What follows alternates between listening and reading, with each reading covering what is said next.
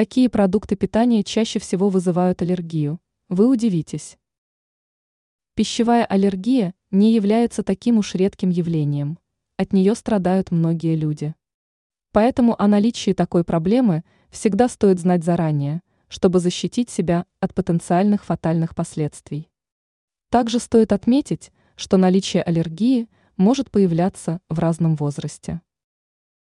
Какие продукты питания наиболее часто становятся причиной аллергической реакции? Цитрусы. Мы привыкли считать цитрусовые дешевым и качественным источником витамина С и антиоксидантов, однако эта категория продуктов в наших широтах не произрастает.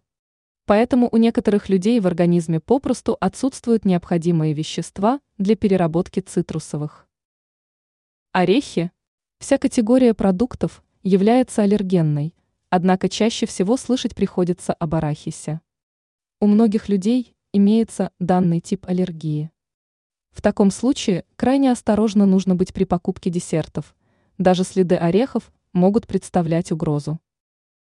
Коровье молоко. Многие сходятся во мнении, что коровье молоко не предназначено для употребления взрослым человеком.